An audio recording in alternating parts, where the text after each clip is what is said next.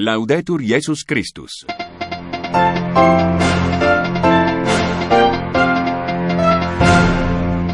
Estimados oyentes de Radio Vaticana, Vatican News, estos son nuestros titulares de hoy, 8 de agosto, décimo noveno domingo del tiempo ordinario y día en que la Iglesia celebra la memoria litúrgica de Santo Domingo de Guzmán, sacerdote fundador de la Orden de los Predicadores. Sin Jesús, pan de vida, sobrevivimos más que vivir. Lo dijo el Papa Francisco a la hora del Ángelus Dominical este mediodía. Reflexionando sobre el Evangelio de hoy, el pontífice subrayó que Dios se interesa por todo en nuestra vida, quiere la intimidad con nosotros y por eso su hacerse pan es lo esencial, lo necesario para cada día.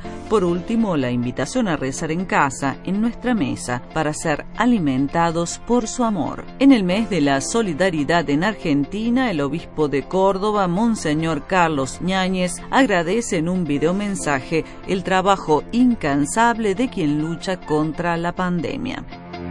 Desde la Ciudad del Vaticano reciban un cordial saludo de María Cecilia Mutual en nombre de los demás integrantes de nuestra redacción.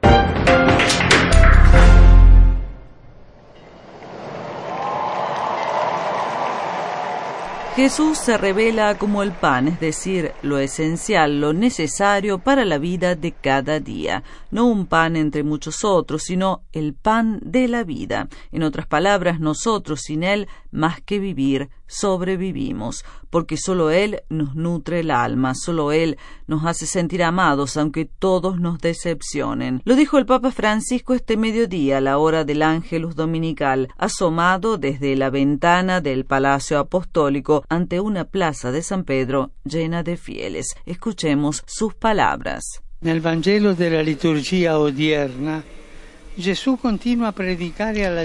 en el Evangelio de la liturgia de hoy Jesús sigue predicando a la gente que ha visto el prodigio de la multiplicación de los panes e invita a esas personas a dar un salto de calidad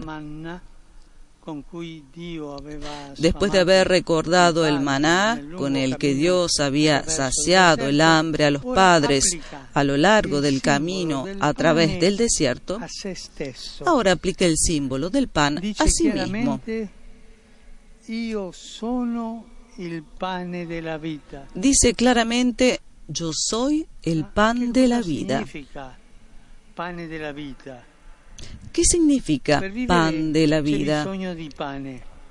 Para vivir se necesita el pan.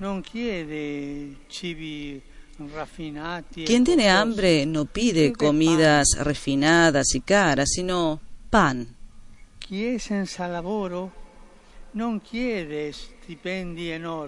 Quien no tiene trabajo no pide sueldos altos, sino el pan de un empleo. Jesús se revela como el pan, es decir, lo esencial, lo necesario para la vida de cada día. No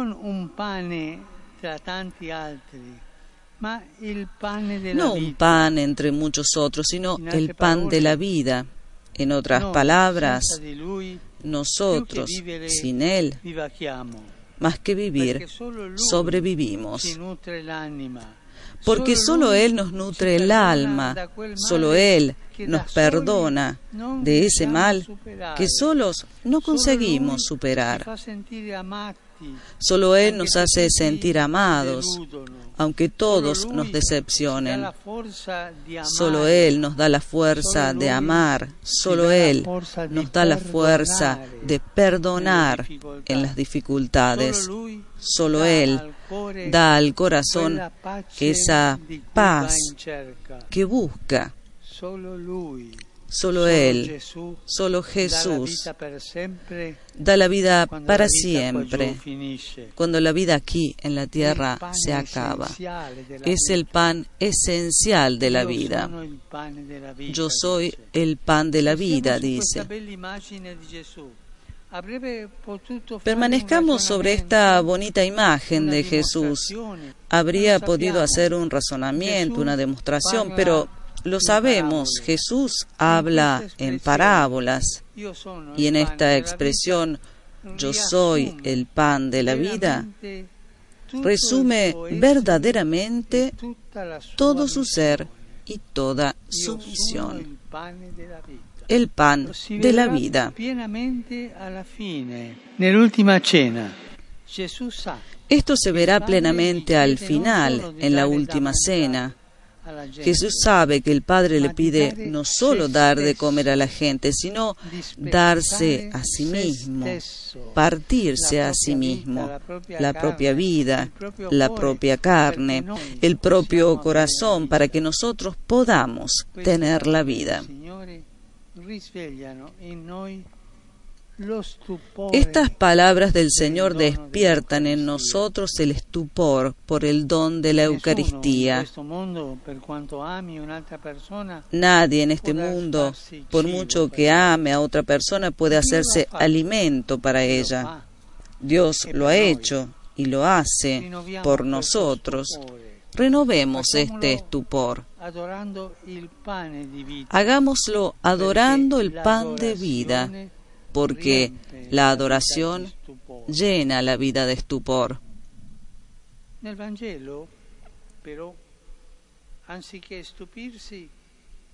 En el Evangelio, sin embargo, en vez de asombrarse, la gente se escandaliza.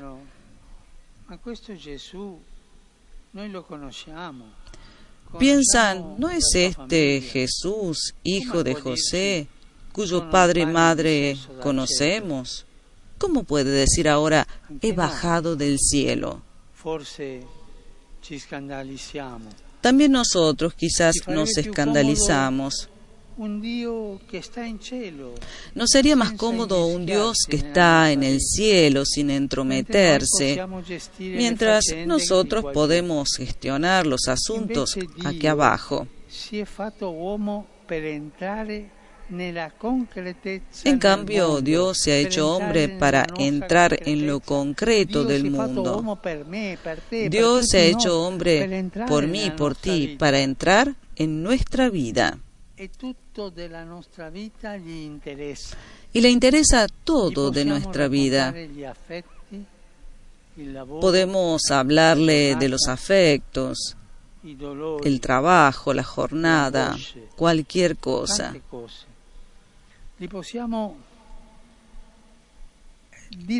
Le podemos decir todo, porque Jesús desea esta intimidad con nosotros, que no desea ser relegado a segundo plano, Él que es el pan, ser descuidado y dejado de lado o llamado solo cuando tenemos necesidad.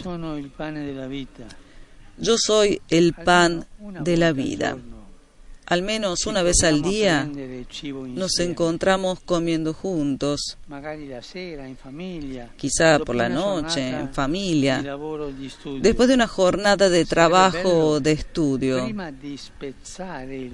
Sería bonito, antes de partir el pan, invitar a Jesús, pan de vida, pidiéndole con sencillez que bendiga lo que hemos hecho y lo que no hemos conseguido hacer. Invitémosle a casa. Recemos de forma doméstica. Jesús estará en la mesa con nosotros y seremos alimentados por un amor más grande. Que la Virgen María, en la cual el Verbo se ha hecho carne, nos ayude a crecer día tras día en la amistad con Jesús, pan de vida. Ave María, gracia plena, Dominus tecum, benedicta tui mulieribus et benedictus fructus ventris tui, Jesús.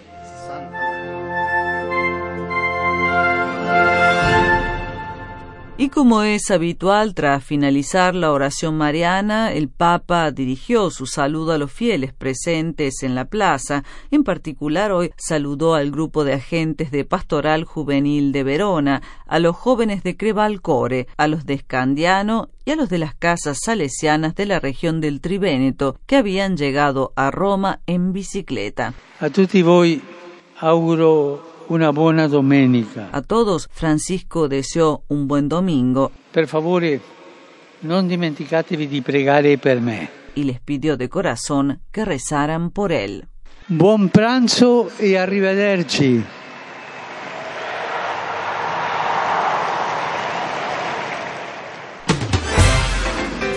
¿Sabías que con tan solo un clic puedes recibir en tu correo electrónico las noticias más importantes sobre el Papa, la Santa Sede, la Iglesia en el mundo y la actualidad internacional? Inscríbete a nuestro boletín de noticias. Visita www.vaticannews.va y rellena el formulario. Solo te llevará unos segundos.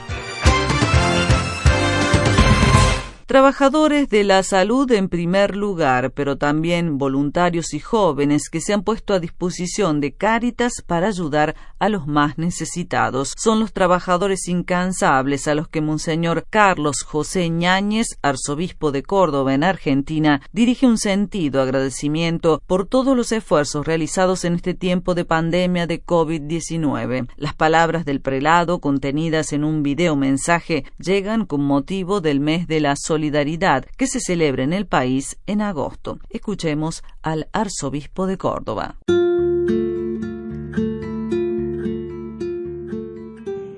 A través de este medio quiero enviar un saludo muy cordial a toda la comunidad católica de Córdoba y en especial a todos los miembros de Caritas Arquidiocesana. En el mes de agosto eh, llevamos adelante esta iniciativa de el mes de la solidaridad.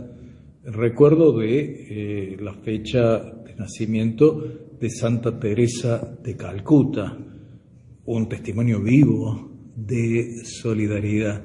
Y este año se quiere poner el acento en acompañar y escuchar a quienes han sufrido pérdidas de seres queridos a propósito de la pandemia del coronavirus. También agradecer de un modo especial y alentar a todos los miembros de los equipos de salud que han trabajado incansablemente por la recuperación de los enfermos, incluso por momentos arriesgando su propia vida. Y también tomar contacto y reconocer y agradecer a todos los voluntarios que en diversos servicios en la comunidad eh, católica han colaborado, muy especialmente a los jóvenes que han eh, prestado numerosos servicios colaborando con Caritas y también eh, ayudando en todo lo que dice relación a la utilización de, los medios de la tecnología en las redes. Los invito a que vivamos con intensidad este mes de la solidaridad y expresemos nuestro agradecimiento, nuestra adhesión a todos los que han colaborado y acompañemos con verdadera caridad a quienes han tenido sufrimientos y pérdidas en esta pandemia del coronavirus.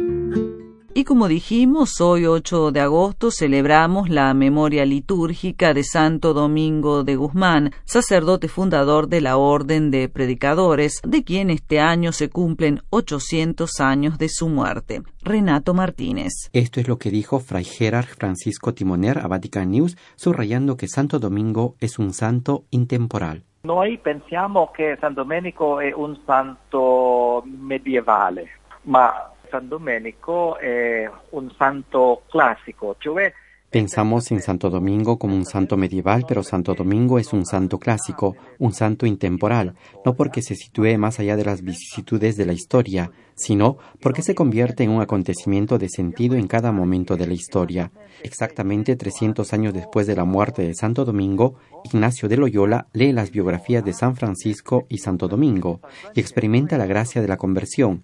Si Domingo inspiró a un hombre que vivió 100 años después de él para convertirse en santo, entonces Domingo también puede ser una fuente de inspiración para nosotros hoy. Santo Domingo tiene algo que decirnos en estos tiempos. Hasta aquí, amigos oyentes, nuestro informativo en lengua española. Gracias una vez más por haber estado con nosotros. Laudetur Jesus Christus. Alabado sea Jesucristo.